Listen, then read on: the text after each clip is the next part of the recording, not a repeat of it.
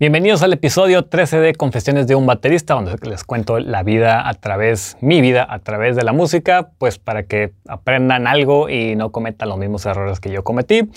El día de hoy vamos a hablar de cuando me salí de la facultad de música, carrera que no terminé, y aunque sí tengo una licenciatura en música, vendría eso años después, pero en este punto realmente me empecé a dar cuenta que no tenía futuro en el cello. Viéndolo desde el punto de vista global, siempre fui muy de hacer planes a futuro y después de hacer análisis personales me di cuenta que no iba a llegar muy lejos eh, en el cello. Lo que había, por ejemplo, eh, logrado con la batería, me había tomado a este punto pues tal vez unos 9, 8 años y el cello apenas si tenía 4 años y dije esto jamás se va, se va a nivelar. Mis oportunidades en el cello son prácticamente nulas. Hablando de niveles altos, que fue como, no sé si para bien o para mal, siempre me comparé yo, siempre me estaba viendo a ver cómo le hace el más profesional. Yo realmente, cuando desde que era muy niño, yo, yo quería ser como Terry Bossio, como Dave Weckel, como Vinny Colaiuta. Obviamente eran influencias, pero los veía como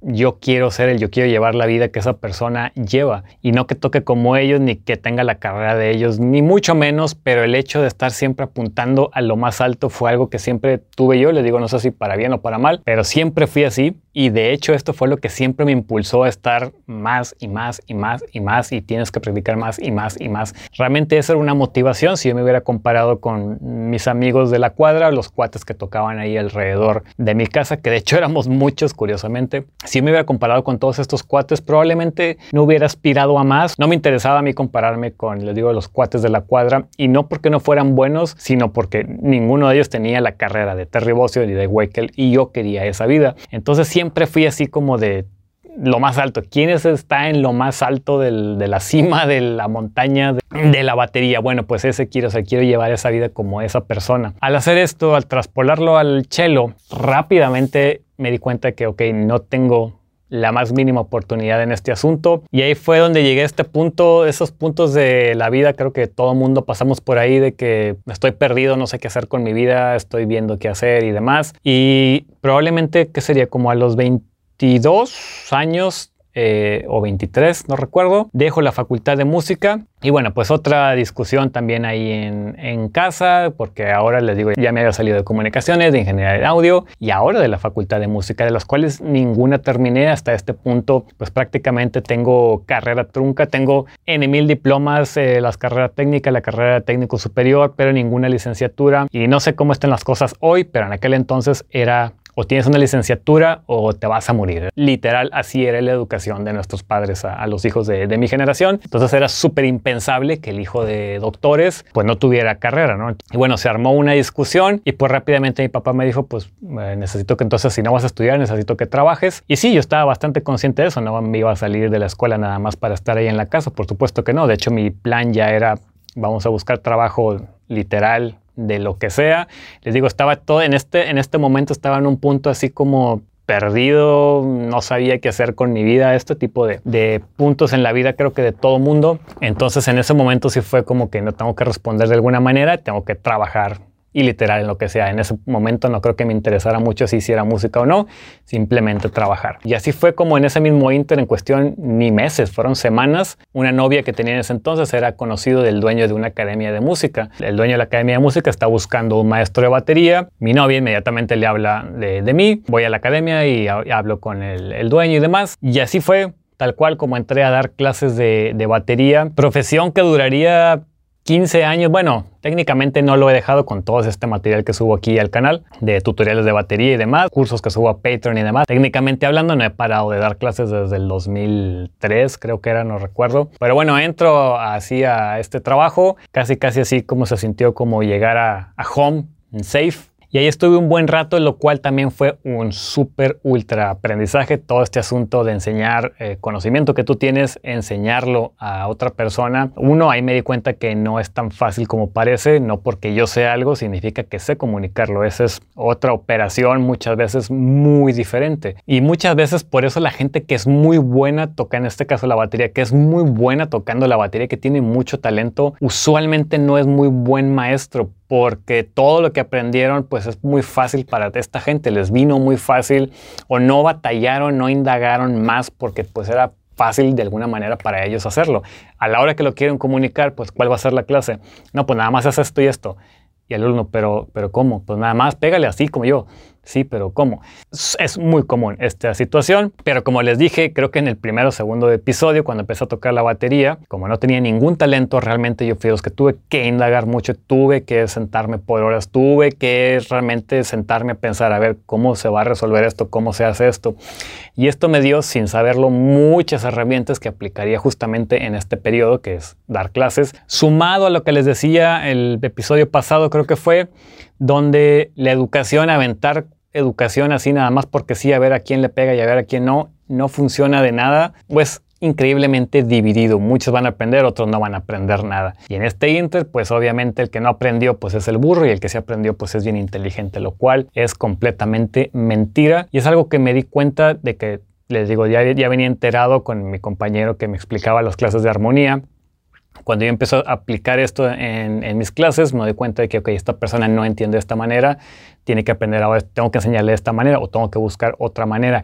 Y como había pasado tanto tiempo yo indagando yo mismo en la batería, tenía muchísimas herramientas para explicar X, Y, Z. Situación con la cual me hice realmente bueno a la hora de dar clases. Esto no quiere decir que no haya pasado por muchas eventualidades. Por ejemplo, cuando yo estaba aprendiendo batería, yo era de los que estaba bien sumergido en el instrumento, en aprender, estudiar, todo lo que me decían para la próxima clase lo tenía listo. Yo era esa clase de estudiante y siempre pensé que todo mundo éramos así. Siempre pensé que todo el que se metía a estudiar batería o, cualquier instrumento era como yo. Era de los que iba a estar todo el día o la mayoría del tiempo tratando de indagar, tratando de sacar lo que sea que hubiera dejado la clase. Y aquí me di cuenta que no. Realmente me di cuenta que era yo del 10% que realmente está bien, bien metido en el instrumento porque honestamente, y no me podrán desmentir todos los que se dedican a dar clases, la mayoría de los alumnos no tiene intención realmente una ni de dedicarse a la música, que ese no es, no es ningún problema para mí, pero no tiene la dedicación ni siquiera para el instrumento en sí, es como una clase extra, es una cosa que hace ahí en las tardes,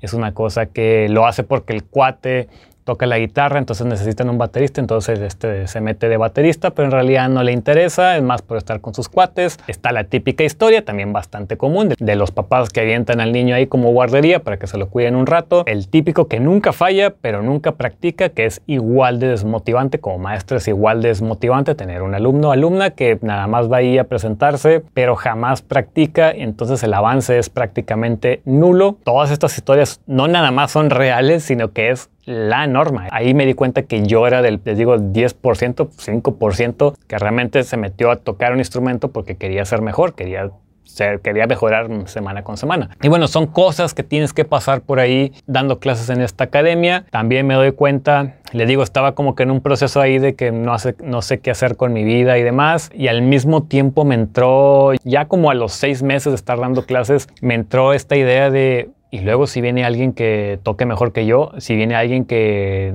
no tenga nada que aprender de mí, si, viene alguien que pues a lo mejor hasta toca mejor que yo y enseña mejor que yo, entonces como que me entró esta idea de que no, tengo que mejorar en el instrumento, tengo que ser mejor en la batería. Y ahí fue donde me renació, si recordarán el episodio pasado les dije que había dejado, había abandonado bastante la batería en todo este periodo que estuve en la facultad. Entonces en este momento y por todas estas razones es que me empieza a entrar, tengo que ser mejor, tengo que mejorar en el instrumento, por no vaya a venir alguien que a tomar clases y resulta que no estoy yo a la altura. Entonces les digo, renació este asunto de retomar la batería, meterme de lleno. Cada, si tenía horas libres, obviamente me la pasaba practicando. A veces incluso hasta pedía permiso en la noche para quedarme practicando yo solo la batería.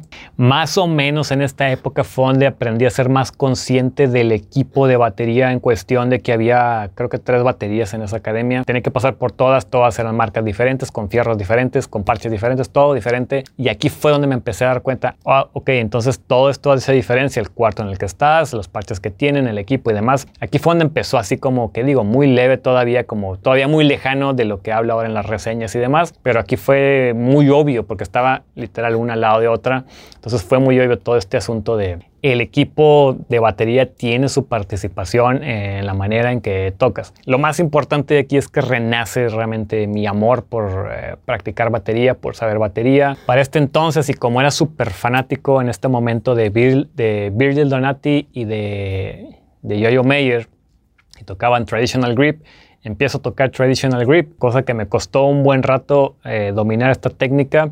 Toqué así como unos cuatro años, de hecho probablemente tenga videos eh, en vivo todavía tocando así. Eventualmente ya cuando me fui a Los Ángeles volví a cambiar a traditional, que después vamos a hablar de eso. Digo, está más técnico, pero si les interesa puedo hablar del por qué. Entonces ya estaba tocando traditional grip, estaba otra vez metido viendo toda clase de clínicas de batería, aprendiendo todo tipo de técnicas. Y eso también obviamente sirvió para tener otros enfoques para la manera en que enseñas a los diferentes alumnos, porque si algo me queda súper claro es que todos los alumnos son diferentes, todo mundo somos diferentes, todos, y entonces había que adaptarse. Yo no era los maestros que tenía el método 1 y vamos a ver el método 1 y apréndanselo todos. Realmente hacía una clase para cada individuo, lo cual es desgastante, pero era, era la mejor manera de sacarle provecho a, a todo mundo. Y también me di cuenta de otra cosa, que al pertenecer a este, al yo ser este alumno del 10% que está bien metido en el instrumento, así daba las clases, quería que todo mundo estuviera igual de,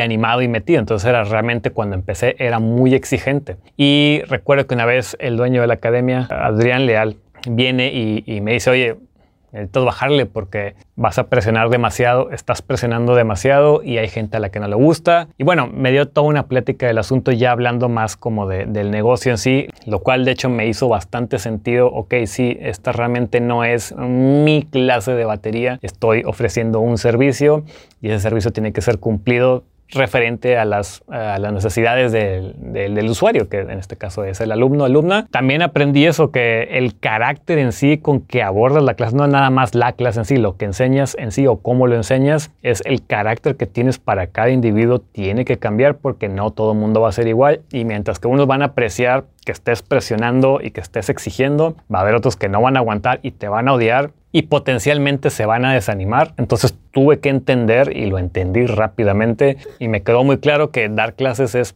para el alumno, no es la clase que yo hubiera querido tener o que a mí me gustaría tener.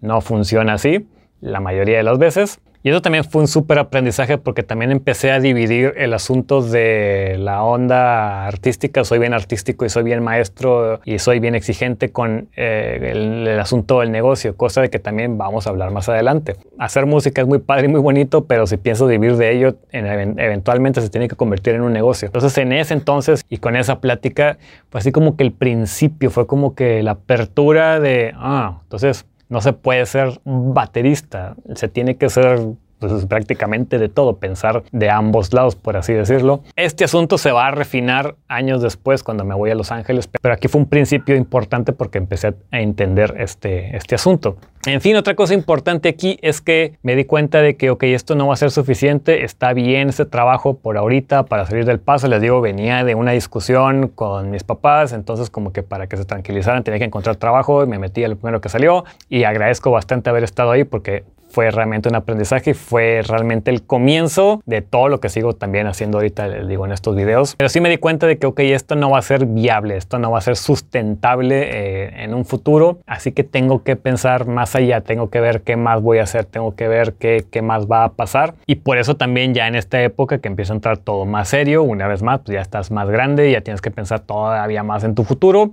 Entonces sí empieza a cambiar toda mi situación. Eh, mental de que qué es lo que voy a hacer, necesito hacer algo más, no sabía qué, pero necesito hacer algo más porque esto no va a ser suficiente una vez más, no me veo a futuro en los próximos 10 años dando clase por una paga mínima, esto no va a ser suficiente, entonces tengo que buscar algo más. Estaba este asunto por un lado, por otro lado estaba el asunto de que me quiero meter más en la batería. Realmente en la batería que le digo, como había renacido en ese entonces, quería meterme más a profundidad, quería aprender más, quería ser mejor, lo que dije, bueno, esto eventualmente me va a llevar a conseguir mejor trabajo, al menos era así mi forma de pensar. Y así es como me meto a clases con eh, un maestro aquí en Monterrey, Milo Tamés, el cual también pues me abrió las puertas, me abrió el, me abrió el panorama por completo eh, de lo que era tocar la batería cosas que jamás había indagado, como jazz, música latina y muchísimas cosas más. Realmente me aperturó, me abrió el, el panorama por completo de lo que hacía yo en la batería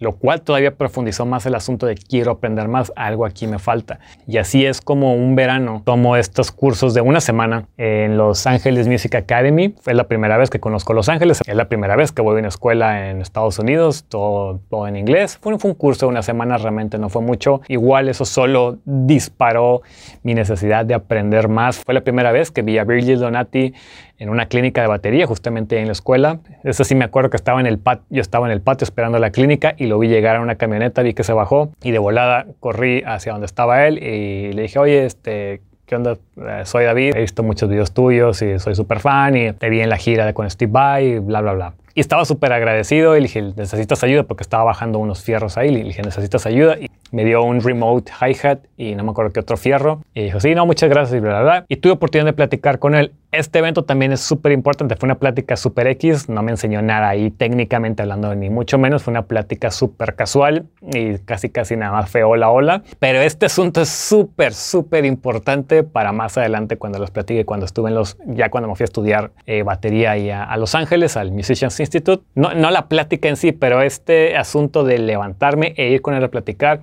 y más adelante vamos a platicar del por qué. En fin, me voy a Los Ángeles, estoy una semana ahí, me fascina todo, todo y toda la, la escuela, la vida, la, la, ciudad, soleado, era así como un sueño hecho realidad. Cuando llego de esa semana de estar en Los Ángeles, me entra ahora la idea de irme a estudiar más tiempo. Eh, inicialmente iba a ser en esta misma escuela, en Los Ángeles Music Academy, pero buscando escuelas eh, fui a dar con Musicians Institute, la cual ya conocía, conocía de, de nombre al menos, y veía ahí a los maestros y demás. Y dije, bueno, tengo que ir aquí, no sé cómo, pero tengo que ir a estudiar a esta escuela. Y en unos dos episodios más voy a centrarme en esta historia de Los Ángeles, que es literal un parteaguas en mi vida antes y después de Los Ángeles. Pero va a haber unas historias más antes de esto. Primero que nada, por ahí va a estar el disco de Soundtrack Without Film, qué es eso y por qué es tan importante. Y no sé si en ese mismo episodio o uno antes voy a hablar de lo que me llevó a, a hacer ese disco, que es prácticamente, en resumen, la frustración de estar buscando músicos y músicos comprometidos en hacer un grupo y demás y que nunca logré eh, pues consolidar. De todo eso y mucho más vamos a estar hablando en el siguiente episodio. Recuerda dejarme todos tus comentarios o preguntas que tengas de algo que dije o que quieras que profundice en alguna de estas historias. Mi nombre es David Adrián y nos vemos en el capítulo 14.